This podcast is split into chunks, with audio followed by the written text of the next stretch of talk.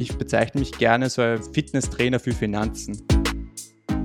Es ist ein Herzensthema, weil jeder fängt einmal bei Null an. Das Gelernte in die Tat umzusetzen, zu testen.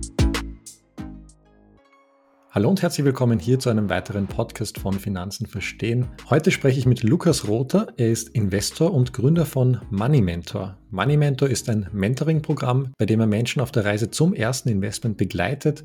Hallo Lukas, schön, dass du da bist. Möchtest du dich vielleicht kurz selbst vorstellen? Wer bist du und was machst du? Grüß dich, Matthias. Danke für die Einladung. Wie schon im Intro erwähnt, Lukas Rother. Ich bin Investor und Gründer von Money Mentor. Money Mentor ist ein Mentoring-Programm, bei dem ich Menschen auf der Reise durch den finanziellen Dschungel begleite und sie sozusagen zum ersten Investment hinführe. Es ist eigentlich Privatunterricht, bei dem ich komplexe Themen verständlich erkläre. Themen wie zum Beispiel die Finanzwirtschaft, wie sich was verhält, wie man mit Geld richtig umgeht, wie man strukturiert und automatisiert Vermögen aufbaut. Sprich, das Wie kommt von uns und das Warum kommt von dir, also sprich unseren Kunden. Und dabei lerne ich halt den effektiven Umgang mit Geld, nachhaltigen Investment und Vermögensaufbau. Ich bezeichne mich gerne so als Fitnesstrainer für Finanzen. Im Finanzdschungel gibt es eine Fülle und Flut an Informationen und man weiß nicht genau, wo man anfangen soll. Man geht rein ins Fitnesscenter, man sieht schon die ein oder anderen Übungen, die ein oder anderen Leute, die schon ziemlich hart trainieren und man weiß jetzt nicht, was man überhaupt starten soll. Ja, das hast du jetzt sehr schön gesagt. Du hilfst also Leuten auf dem Weg zum Investieren. Wenn sich jemand also gar nicht auskennt, bist du dann quasi derjenige, der sie so bildlich bei der Hand nimmt und ihnen Schritt für Schritt das ganze Wissen beibringt. Ja, unter dem Motto würde ich gerne auch den heutigen Podcast stellen, also der Weg zum ersten Investment. Die auch ein ganz ein wichtiges Thema. Und da möchte ich jetzt einfach so ein bisschen reinstarten. Also jeder, der jetzt zuhört, das wird jetzt natürlich keine Verkaufssendung, sondern wir sprechen wirklich über inhaltliche Themen, wie man von Null weg startet und ich glaube einfach, da ist der Lukas der perfekte Ansprechpartner, hat da einiges an Wissen, das er jetzt gleich dann mit uns teilen wird. Ich freue mich schon sehr, Lukas. Und ja, dann starten wir gleich rein, hätte ich gesagt. Wie starte ich überhaupt? Also mit der Frage wäre ich oft konfrontiert, wahrscheinlich fast von jedem meiner Mentees, also sprich die Leute, die jetzt bei mir in Mentoring einsteigen. Mentees sind sozusagen meine Schützlinge. Wenn ich sozusagen das zusammenfassen würde, dann kommt der Weg zum ersten nachhaltigen Investment sozusagen ran an das, was ich jetzt grundsätzlich in meinem Mentoring-Programm vermittle.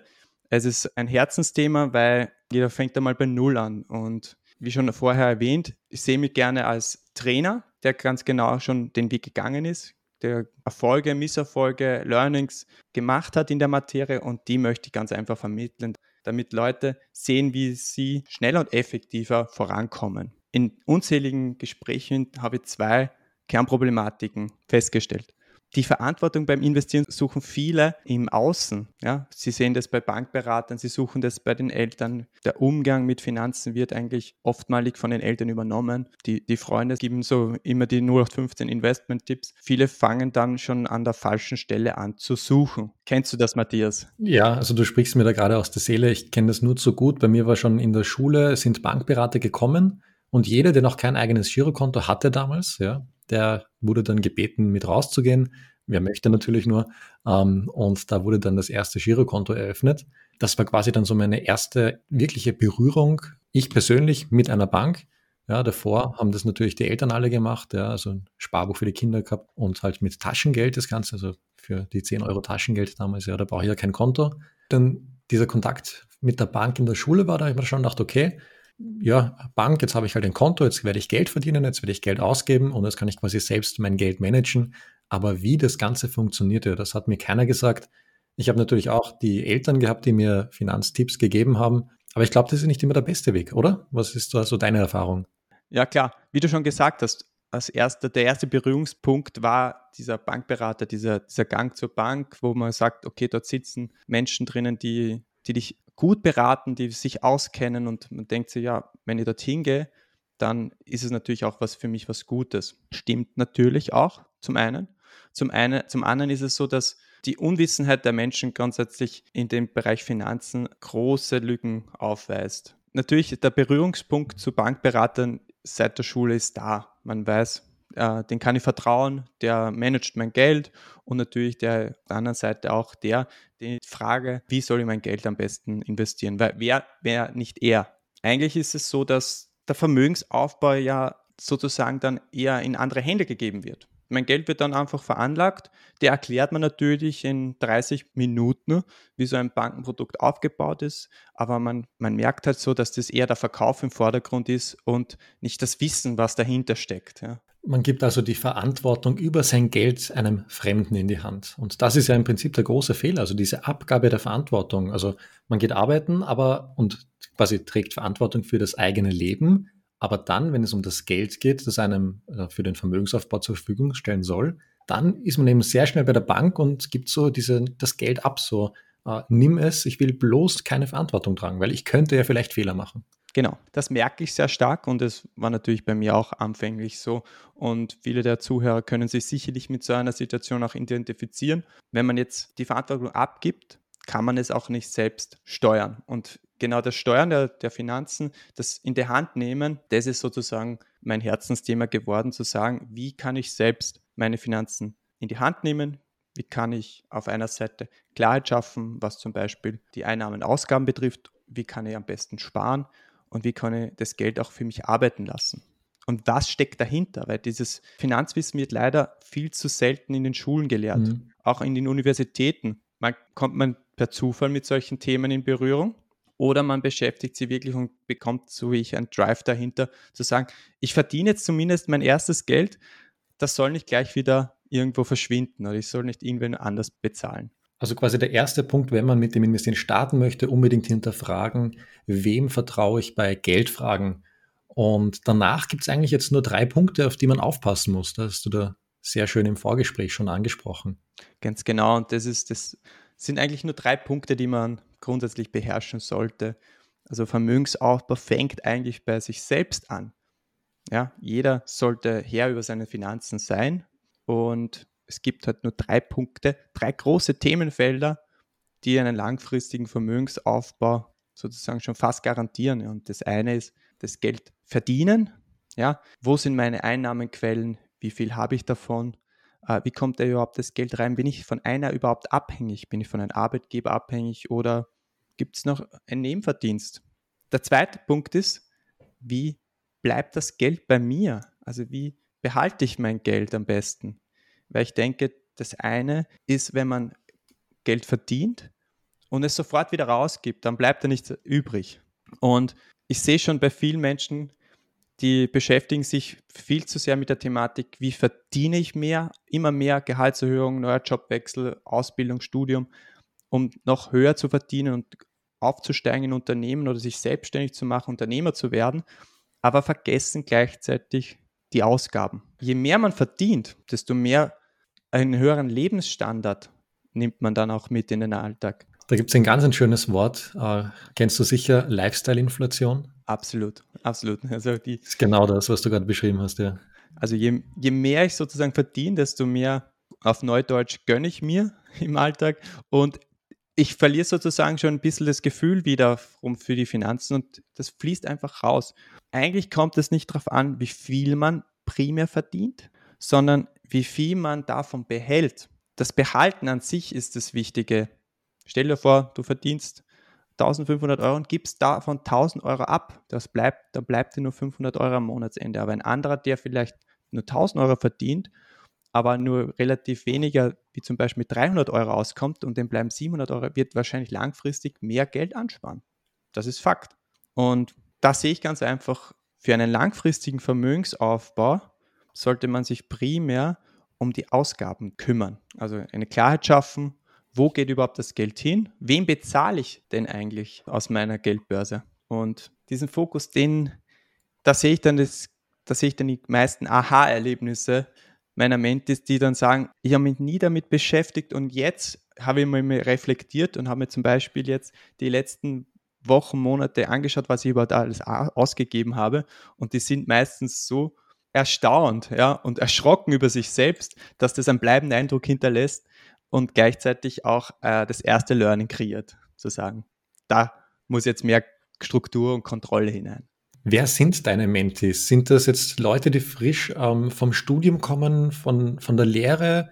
Sind das Leute, die mit beiden Beinen eigentlich schon im Leben stehen? Also wenn du von deinen Mentis sprichst, Was können unsere Zuhörer sich jetzt darunter vorstellen? Also welche Menschen? Also grundsätzlich, die den Schritt in die Finanzwelt wagen und natürlich aus ihrer Komfortzone ausbrechen wollen. Also das, da sehe ich zum Beispiel 20-jährige Studenten, die im Nebenjob schon ihr erstes Geld verdienen oder gestandene Manager mit 35 aufwärts, die jetzt wiederum Kontrolle in ihr Leben und in ihre Finanzen reinbringen möchten und Finanzwissen aufbauen, damit es auch Verständnis erzeugt wird, in was man investiert und noch einen Schritt zurück, wie man überhaupt die Kontrolle über seine Finanzen übernimmt. Weil schließlich und endlich, das habe ich vorher schon erwähnt, ist es, sind es die Ausgaben, die langfristigen Vermögensaufbau definieren. Mhm.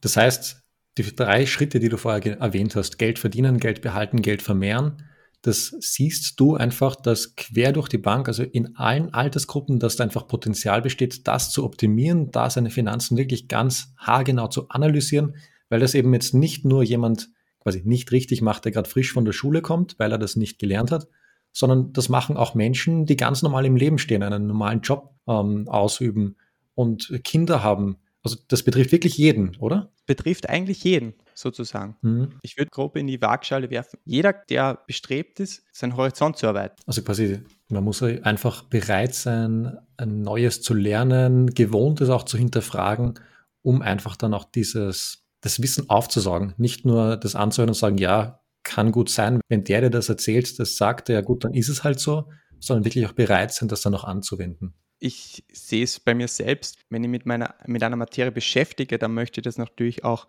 umsetzen, testen. Ja? Und das ist ja ganz wichtig, dass man hier dran bleibt. Wenn man was Neues hört, ist, ist es auch wichtig, dass man damit arbeitet und sieht, ob das für mich funktioniert oder für mich nicht funktioniert. Das ist auch ganz schön zu sehen.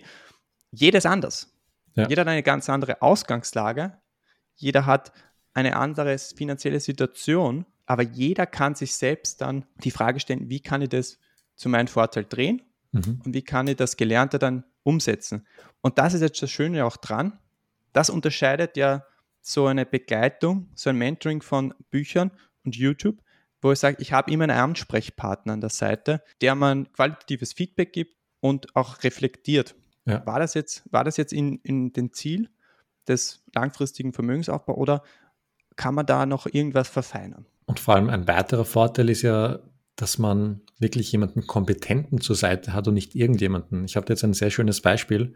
Ich habe heute eine Nachricht auf WhatsApp bekommen mit der Frage, ob ich äh, Evergrande kenne ob ich die Evergrande-Aktie quasi aktuell äh, kaufen wollen würde, ob das nicht ein gutes Investment ist. Ja. Dann habe ich nachgefragt, warum mir jetzt diese Frage gestellt wurde und dann hat mir der geschrieben, ja, die Aktie wurde mir von einem Kollegen empfohlen, von einem neuen Kollegen, der hat gesagt, ich soll die Aktie kaufen. Und dann habe ich halt erklärt, warum das vielleicht nicht der optimale, das optimale Investment ist, sondern jetzt hat ein Arbeitskollege meinem Bruder also diesen Aktientipp gegeben und mein Bruder hat mich eben gefragt, ob ich das Unternehmen kenne. Das war dann für mich wieder mal so ein Aha-Erlebnis, weil vor ein paar Monaten war das noch das Thema Wasserstoff. Da, hat, da haben Leute, die sich vorher noch nie mit dem Investieren beschäftigt haben, haben mich plötzlich gefragt, ja, ob ich nicht irgendeine Wasserstoffaktie empfehlen kann oder ob das jetzt nicht das nächste große Ding ist. Ja, also mein Bruder investiert zum Glück auch und der hat einiges an Wissen. Das heißt, er wäre jetzt nicht der Typ, der jetzt diese Evergrande-Aktie kaufen würde. Zum Glück. Aber wie gesagt, ich möchte einfach darauf hinaus, dass dass man solche Tipps von Leuten aus der Umgebung äh, sehr schlecht zuordnen kann, wenn man noch nicht das komplette Wissen hat, äh, wenn man noch nicht selbst investiert. Woher nehmen die Leute diesen Drang zum voreiligen, unbedachten Investieren? Heutzutage findet man ja im Internet ja nicht nur auf WhatsApp, sondern auch auf Social Media Plattformen solche Tipps und es kommt oftmals die persönliche Einschätzung und Meinung rüber von zum Beispiel jetzt von, von dem Freund deines Bruders, der vielleicht noch nachfragt, ob er selbst investieren möchte. Also er holt sich natürlich wiederum die Tipps von den anderen, er gibt die Verantwortung ab. Und da ist so ein großer Painpoint in meinen Augen. Junge Menschen verbringen sehr viel Zeit auf Social Media und der Einfluss der Finanzinfluencer wächst radikal. Die haben eine gewisse Verantwortung und Gefahr ist immer, dass immer eigene Meinungen da reinfließen. Aber nicht nur eigene Meinungen, sondern auch eigene Strategie und eigene Überlegung zu gewissen Investments. Und die werden dann meistens nicht detailliert beschrieben. Die lesen jetzt nur die große Überschrift, ja, ist Wasserstoff der nächste Tambagger, lesen sich wahrscheinlich ja gar nicht in die Wasserstoffaktien rein, sondern lesen wahrscheinlich nur den kurzen Text, der auf dem Bild drauf gedruckt wird und denken sich, ja, boah, da muss jetzt dabei sein. Das ist eine, eine große Gefahr heutzutage, dass man solche Informationen sofort für sich ummünzt, sagt, ich muss dabei sein. Fear of missing out. Ja. Weil so viele Inputs kommen von den Social Media Plattformen, wo man sagt, boah, hier eine gute Aktienempfehlung, dort eine gute Aktienempfehlung, hier Kryptos, hier Rolex-Uhren, hier Dogecoin. Und ich muss sagen, ich bin sehr lange schon an der Börse. Ich habe so das Gefühl, dass ich sehr weit hinten noch bin. Ja, die, man hat immer das Gefühl, dass man viel schneller investieren muss, viel schneller irgendwo rein sein Geld. Gerade das ist halt die falsche Zugangsweise, finde ich, weil man sollte sich eins im Klaren sein. Jeder hat eine andere Situation, eine ganz andere Ausgangslage und man sollte selbst einen Filter setzen. Und das ist ganz wichtig. Beim Investieren kommt es auch meist auf die persönliche Situation und auf das, die eigene Strategie drauf an. Wenn du jetzt außerhalb deiner Strategie und eine Strategie ist rein nur vielleicht deine Interessen in gewisse Branchen, Interessen im Bereich Dividendenausschüttungen, also diesen Cashflow-Charakter oder in eine Growth-Strategie, wo ich günstig einkaufe und wieder teuer verkaufe und dann das Vermögen dann wieder umschichte. Und wenn man dann hin und her switcht, dann kann man nie genau sagen, ob diese Strategie für mich eine Zeit lang gut gegangen ist oder nicht. Weil wenn man immer außerhalb der Strategie handelt, so denke ich, wird man auch nie reflektieren können, ob das richtig ist. Und da sehe ich im Social-Media-Bereich große, große Painpoints, die den Blick auf das Investieren noch wiederum risikoreicher machen. Du hast es sehr schön angesprochen, dass man eben nicht blind quasi nachkauft, was da jetzt jemand auf Instagram, Facebook und Co. postet. Und auch das mit dem Filter, dass man einfach diese Informationen filtern muss. Und ich sage immer, man muss nicht nur wissen, welche Art von Aktien zu seiner Strategie passen, man muss auch vor allem heutzutage ganz genau wissen, welche Aktien dann nicht reinpassen. Und das hilft mir auch persönlich sehr, dass ich, ähm, wenn ich jetzt eine Instagram-Story von jemandem sehe oder wenn ich eine Empfehlung bekomme und der sagt mir, was das für ein Unternehmen ist, welche Branche etc., nach ein paar Informationen kann ich schon genau sagen, okay, klingt interessant, schaue ich mir an, passt zu mir. Oder aber ich weiß ganz genau, nein, das passt nicht zu meiner Strategie. Uninteressant, das kann noch so ein tolles Unternehmen sein, das kann noch so eine geniale Idee sein.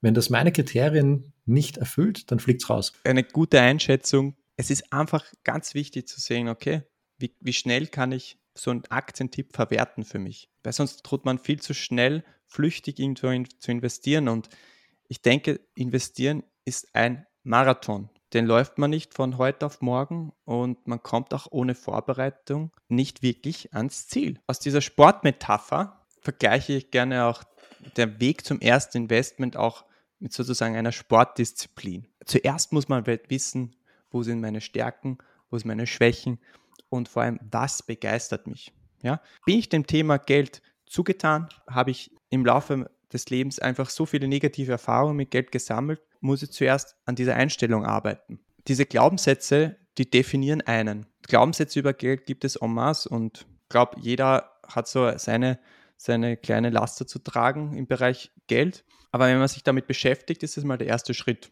Und da passt ganz gut, wenn man weiß, in welche Richtung man zielt. Was begeistert mich? Wiederum für die Sportdisziplin ist es auch wichtig, sich aufzuwärmen die wissen, über die richtige Ausführung zu definieren. Ohne die richtigen Ausführungen und, und das Warm-up folgen meistens größere Verletzungen. Also unzählige Mal Lehrgeld gezahlt. Matthias, jetzt lachst du. Ja, da kann ich ja auch Geschichten erzählen über das Lehrgeldzahlen. Ne? Und ganz, genau darum gibt es ja auch, auch finanzenverstehen.at, unsere Website. Da haben wir eine große Auswahl an Buchempfehlungen in verschiedenen Kategorien. Also wenn du jetzt neu bist, kannst du da mal auf die Website gehen finanzenverstehen.at. Da haben wir einige spannende Bücher aus dem Kategorie Start. Und da kannst du, die kannst du einfach mal bestellen und dann lernst du wirklich von Null auf, wie du investierst. Und da kannst du dir einfach mal Wissen aneignen, um so ein bisschen äh, Börsenluft zu schnuppern. Eine absolute Empfehlung, hier reinzuschauen auf finanzenverstehen.at. Bin gerne auf der Website und vor allem auch gerne auf eure Podcasts am Weg in die Arbeit, am Weg nach Wien. Okay, Lukas, das heißt, wir haben jetzt als ersten wichtigen Punkt ähm, herausgefunden, dass man dass man analysieren soll, woher man sein Finanzwissen hat. Dann hast du uns erzählt, dass man vor so heißen Investment-Tipps in Social Media aufpassen soll, dass man einfach einen Filter aufsetzen soll, wo investiere ich nicht, was sind so Warnsignale im Prinzip, dass man sagt, okay, eher Abstand halten. Und jetzt hast du quasi das Investieren mit einer herausfordernden Sportdisziplin verglichen. Also, dass man einen Marathon nicht von heute auf morgen läuft, sondern dass man da lange auf sein Ziel hinarbeitet. Das, ist nicht, das geht nicht von heute auf morgen. Das ist ein ständiges Learning by Doing. Und jetzt kommen wir zum vierten Schritt. Wie schaffe ich es denn eigentlich, dass ich meine persönliche Situation besser kennenlerne, besser einschätzen kann? Hast du da Tipps für uns? Also ich betrachte die persönliche Situation immer gerne als kleines Unternehmen. Wie kommt Geld hinein und wo fließt es natürlich auch wieder hinaus? Welchen Revenue, also welchen Nutzen schaffe ich damit? Als erstes, sich einmal klar zu machen, was sind meine Einnahmequellen? Bin ich jetzt Angestellter natürlich dann äh, über die Gehaltszahlung? Habe ich einen Nebenverdienst? Bin ich selbstständig und selbst damit beauftragt, Geld einzunehmen? Ist natürlich eine wichtige Thematik, das Geld verdienen, weil nur wer auch dahinter ist, sein Vermögen aufzubauen und zu optimieren, kann langfristig Vermögen aufbauen. Das zweite ist, was sind überhaupt meine Ausgaben? Und wie schon eingangs erwähnt, ist es auch wichtig, wem bezahle ich? Wo geht das Geld aus meiner Geldbörse hin? Ja, ein Tipp natürlich an alle Zuhörer, sich mal hinzusetzen und schauen, wo sind die größten Posten meiner Ausgaben? Ja, was geht drauf an Miete, Kredite, Haushalt, Lebensmittel, Versicherungen, Kleidung und was schaffe ich eigentlich auf die Seite, wie zum Beispiel für Fortbildung? Wiederum ein Investment in mich selbst. Diese großen Punkte, also diese wirklich großen Ausgabepunkte, wenn du jetzt an deine Mentees denkst, wie viel Prozent vom Gesamteinkommen sind diese großen Posten, also Miete, Haushalt, Kredite etc., ist das die Hälfte? Ist, sind das drei Viertel? Ist das weniger? Hast du da so einen Richtwert? Also am Anfang erschreckend viel. Ein großer Prozentsatz. Weil man auch meistens nicht im Klaren ist, wie viel da jetzt unbewusst ausgegeben wird. Ein schnelles Einkaufen Amazon hier, ein schnelles Kleidungsstück dort. Man verliert meistens den Überblick, weil der Blick auf den mhm. Kontostand sagt immer, ja, ich bin schon noch im Plus. Ja, es ist kein Problem, ich kann mir das leisten. Unterbewusst wird signalisiert, das kannst du dir noch kaufen, gib das aus, das hast du dir verdient und das summiert sich dann. Und ein schöner Spruch, den ich auch gerne in dem Bezug auch nenne, ist, ja, am Ende des Geldes ist meist viel Monat noch übrig. Das ist ein Spruch, den habe ich sehr oft gehört, so vor allem in der Zeit ja, zwischen 18 und 22. Irgendwie war das damals cool, wenn man das gesagt hat. Äh, und jeder hat es verstanden, so ja, klar, kenne ich auch. Und es war so für mich ein Symbol, okay, man hat ein gemeinsames Problem. Also viele Leute fühlen, können sich mit diesem Spruch identifizieren. Aber also den ersten Schritt haben sie gemacht, das Problem festgestellt. Es ist zu wenig Monat am Ende des Geldes. Das haben sie festgestellt.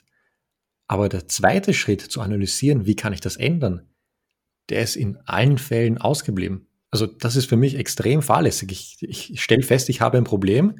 Ich habe quasi zu wenig Geld, um ins nächste Monat zu kommen. Und dann befasse ich mich nicht einmal mit meinem Geld und schaue, okay, wo kann ich denn was optimieren, dass ich ins nächste Monat komme. Also vielleicht einmal darüber nachdenken, was für eine große Tragweite dieser kleine Spruch eigentlich hat. Es ist so, dass Ende des Monats hoffentlich bei allen unseren Zuhörern auch ein positives Ergebnis rauskommt. Aber wenn man sich damit beschäftigt, und das ist ja das Interessante, ja, wenn man sich beschäftigt damit und sich selbst vor Augen führt, wo geht denn eigentlich mein Geld hin? Wem bezahle ich jetzt? Und das führt meistens dazu, und das ist so ein wunderschönes Learning, das führt dazu, dass ich vielleicht im nächsten Monat schon direkt beim Kauf überlege, brauche ich das wirklich? Die typische Falle, nimm drei, zahl zwei. Mhm. Dieses bewusste Learning, das man hat, wenn man, wenn man sich mit seinen Ausgaben beschäftigt, kann man gleichzeitig ummünzen ins nächste Monat, wo man direkt dann im Geschäft und dann nehme ich zum Beispiel mich im Kleidungsgeschäft. Brauche ich das zusätzliche T-Shirt noch, das zusätz die zusätzliche Hose? Oder kaufe ich noch das ein, was ich vorher geplant habe, wie zum Beispiel nur Socken? Definitiv. Ich meine, die Kaufverlockungen in unserer, in unserer konsumgetriebenen Wirtschaft, die sind da. Ja, blendende Farben, äh, tolle Angebote. Wer kennt das nicht, der schon mal zum Biller einkaufen gegangen ist, der mit mehr rausgekommen ist, als er eigentlich geplant hat? Ja. Da muss man ansetzen das genau das, das führt dazu, wenn man sich mit den Ausgaben beschäftigt, dass man zumindest einen Teil davon bewusster wahrnimmt und sich hinterfragt. Ja, brauche ich das jetzt wirklich? Macht mich das glücklich? Die Learnings sind da sensationell. Ja. Also das ist mein Herzensthema, was dafür Einblicke und was dafür Learnings kreiert werden, die langfristig aufbauen. Sozusagen der Lerneffekt zieht sich dann wahrscheinlich hoffentlich die nächsten Monate, Jahre hin. Zu sagen, jetzt bin ich bewusster. Jetzt kann ich meine Ausgaben zumindest besser kalkulieren. Und was bleibt dann am Ende des Monats? Dieser Betrag, den Sie Spaß, bleibt dann wahrscheinlich auch übrig. Und wenn man nur diesen Betrag schon hernimmt und nur wegspart, dann will ich gar nicht wissen, wo man Ende des Jahres dann steht. Ja.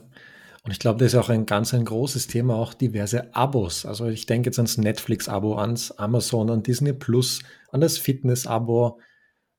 Es gibt ja jetzt auch schon äh, von diversen äh, Produzenten von, oder Herstellern von Lebensmitteln irgendwelche Abos, solche Abo-Boxen, HelloFresh etc. Stellen auch diese Punkte, also die Abos bei deinen Mentis, ein großer Ausgabepunkt dar? Also siehst du da immer, gibt es da in deiner, aus deiner Erfahrung heraus, gibt es da viel Einsparpotenzial oder was hast du da für Erfahrungen gemacht? Sehr große. Vor allem jeder hat solche Leichen im Keller. Ja, ein typisches Beispiel ist das Fitnesscenter, das monatlich bezahlt wird, aber das habe ich schon seit Jahren nicht mehr von Ihnen gesehen. Da gibt es genug Leichen im Keller. Es wird an der Zeit, dass man darüber schaut, den Kontoauszug nochmal vor Augen führt, wo geht eigentlich mein Geld hin. Ja, weil ich bin der Meinung, dass, dass der wahre Weg zum Wohlstand ganz genau über die Ausgaben führt. Der wahre Weg zum Wohlstand führt langfristig über die Kontrolle der Ausgaben.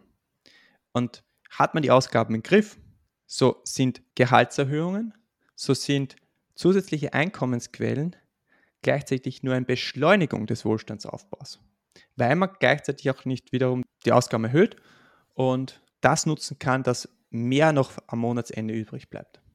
Also auch dieser nächste Punkt, ein enorm wichtiger Punkt, wenn man jetzt ähm, am Weg zum Investieren hin ist, einfach mal zu analysieren, was habe ich für Einnahmen, was habe ich für Ausgaben, das alles einmal auflisten, vielleicht eine Excel-Liste stellen oder vielleicht, wenn es dir hilft, einfach nur auf Papier und dann irgendwo hinhängen, wo du es jeden Tag siehst. Was sind deine größten Positionen? Wo fließt dein Geld überhaupt hin? Hast du irgendwelche Abos, die gekündigt werden können? Hast du irgendwelche Shopping-Gewohnheiten, die vielleicht nicht ganz nachhaltig sind für deinen Vermögensaufbau? Gibt es da irgendwas bei dir, was du optimieren kannst? Das sind so die ersten Punkte, die du ansetzen kannst, um einfach zu schauen, ob du mehr aus deinem Einkommen herausholen kannst, ob da mehr übrig bleibt für dich, dass du dann investieren kannst. Sehr schön gesagt. Okay, Lukas, jetzt hast du uns also vier Tipps gegeben, wie man mit dem Investieren starten kann, welche Punkte es dazu beachten gibt. Wenn wir jetzt über Investments sprechen. Hast du da einen Tipp, den du den Zuhörern geben kannst? Angenommen, ich habe jetzt Bücher gelesen. Ich weiß, was das Investieren ist, dass man bereits streuen soll. Ich weiß, dass nichts von heute auf morgen geht und ich kenne jetzt auch meine persönliche Situation.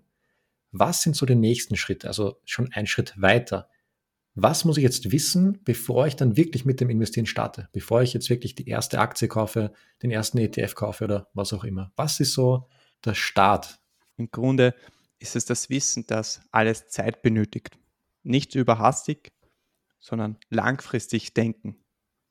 Langfristig im Sinne von, ich weiß, ich, wo meine Ziele liegen, ich weiß aber auch, dass der langfristige Vermögensaufbau ein gewisses Learning bedarf, eine Zeit, wo man Wissen auch aufbaut, um gleichzeitig sich zu, wiederum zu reflektieren, zu wissen, habe ich überhaupt diese Zeit? Habe ich überhaupt diese Zeit, das Wissen aufzubauen und wie schaffe ich Freiräume, damit ich auch kontinuierlich arbeite und wachse. Du hast jetzt angesprochen, ob jemand überhaupt Zeit hat, sich damit auseinanderzusetzen. Lukas, jetzt haben wir vorher eben schon darüber gesprochen, man muss neues Wissen anlernen, man muss sich damit beschäftigen, auseinandersetzen. Zeit, man sagt gerne mal schnell für alles Mögliche, ich habe keine Zeit oder ich habe keine Zeit für dies, keine Zeit für das. Ist es nicht auch sehr wichtig, sich mit seiner Zeit auseinanderzusetzen? Wofür nehme ich mir bewusst Zeit? Wofür geht viel Zeit drauf? Ein absolut wichtiges Thema ist es, auch zu sagen, wie kann ich die Zeit am besten auch für mich nutzen? Nutze ich die Zeit jetzt zum Beispiel jetzt für Netflix oder nehme ich jetzt auch ein gutes Buch, am besten aus der Finanzen verstehen.at Website-Empfehlung und äh, nutze diese Zeit, um mich weiterzubilden. Gleichzeitig auch wiederum das Gelernte, und das ist auch ganz wichtig, das Gelernte in die Tat umzusetzen, zu testen, auszuprobieren, zu sagen, ist es das, was ich jetzt gelesen habe, gelernt habe, ist es es auch für mich so? Kann es auch funktionieren? Weil erst dann wird man Klarheit erhaschen, ob das auch wirklich auch funktioniert und sich selbst auch wiederum zu reflektieren. Definitiv. Man muss sich gewisse Zeiträume schaffen, damit auch das mit dem Investieren klappt. Es braucht eine gewisse Zeit. Und es braucht nicht nur Zeit, sondern auch eine gewisse Umgebung, eine gewisse Community, ein gewisser Austausch muss vollzogen werden, weil wo passieren die meisten Learnings? Es passiert im Austausch mit anderen, die so eine andere Erfahrungsbasis haben. Der Austausch an Wissen bringt dich langfristig schnell ans Ziel.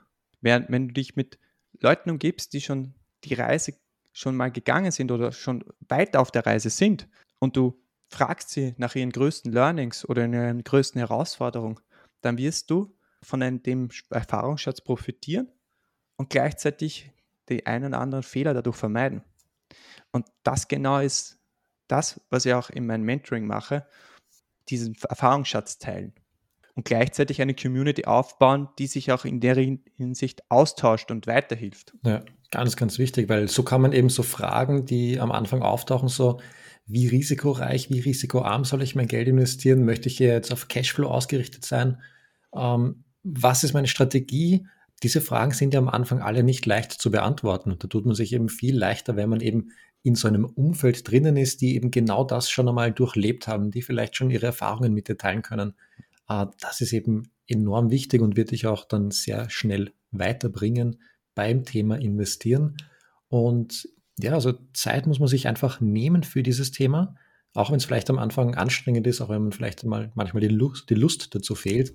Aber es reichen ein paar Stunden in der Woche. Oder Lukas, von deiner Erfahrung her, wie viel Zeit sollte man sich anfangs nehmen und kann man das dann nachher, wenn man mal dieses Wissen aufgebaut hat, kann man das, diese intensive Lernphase dann reduzieren, dass man sagt, okay, ich möchte mich jetzt nicht jeden Tag mit meinen Finanzen auseinandersetzen, sondern äh, ich möchte am Anfang eine Stunde in der Woche investieren und danach eher weniger Zeit investieren. Wie viel Zeit sollte man einplanen für seine Finanzen?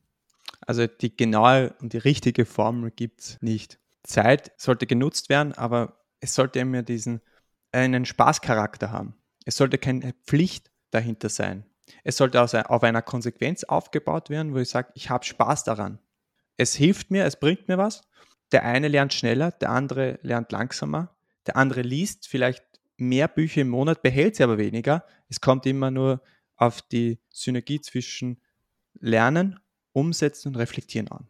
Und das ist sehr individuell zu betrachten. Da gibt es keine Zeitformel. Aber ich bin mir sicher, dass man, wenn man sich zwei bis drei Stunden in der Woche mit Finanzen beschäftigt, und das heißt jetzt nicht unbedingt so, ich muss mir jetzt eine Pause einplanen und muss jetzt unbedingt ein Buch lesen, sondern es reicht auch schon ein Podcast es reicht auch schon ein YouTube-Video zu einem Thema, was mich jetzt gerade brennend interessiert. Es kann auch ein Teil der Fortbildung sein. Ja. Laut einer Harvard-Studie kann man fast ein Semester eines Bachelorstudios, wenn man eine Stunde pro Tag im Auto verbringt, nur durch Hören von Podcasts bewältigen. Also diese Unterrichtsstunden in ECTS kann man innerhalb dieser einen Stunde in einem Jahr absolvieren.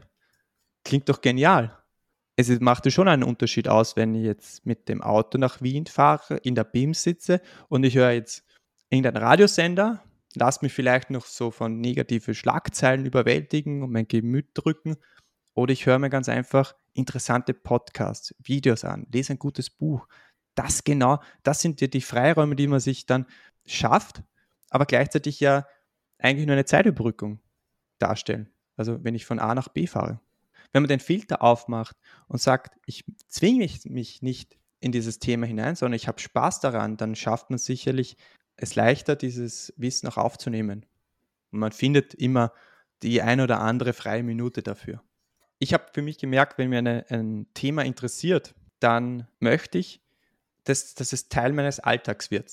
Zum Beispiel, ich habe neben Vollzeitbeschäftigung habe ich mein Masterstudium bewältigt noch dazu nicht in Wien, wo ich gearbeitet habe, sondern in Graz. Und da war es ganz wichtig, dass man effektiv für diese Zeit nutzt. Aber es war nicht wichtig für mich, sondern es hat einfach Spaß gemacht. In, der, in dieser Zeit habe ich mir Zusammenfassungen geschrieben von Themen und habe innerhalb der 30 Minuten in die Arbeit, das waren zum Glück nur zwölf BIM-Stationen, habe ich mir die Zusammenfassung durchgelesen. Und wiederum am Weg nach Hause auch wiederum 30 Minuten. Es waren schon eine Stunde, die ich hätte anders nutzen können, aber es hat dazu geführt, dass ich das Thema einfach mitgenommen habe in den Alltag. Und liebe Hörer, findet euren Weg. Das ist auch ganz wichtig im Bereich Finanzen, im Bereich Erfolg, im Bereich Mindset. Es hängt ganz an euch, wie ihr das Thema auffasst und versucht Spaß daran zu haben. Versucht euch auf die Erfolge zu fokussieren, weil es nimmt dann so einen gewissen Drive ein.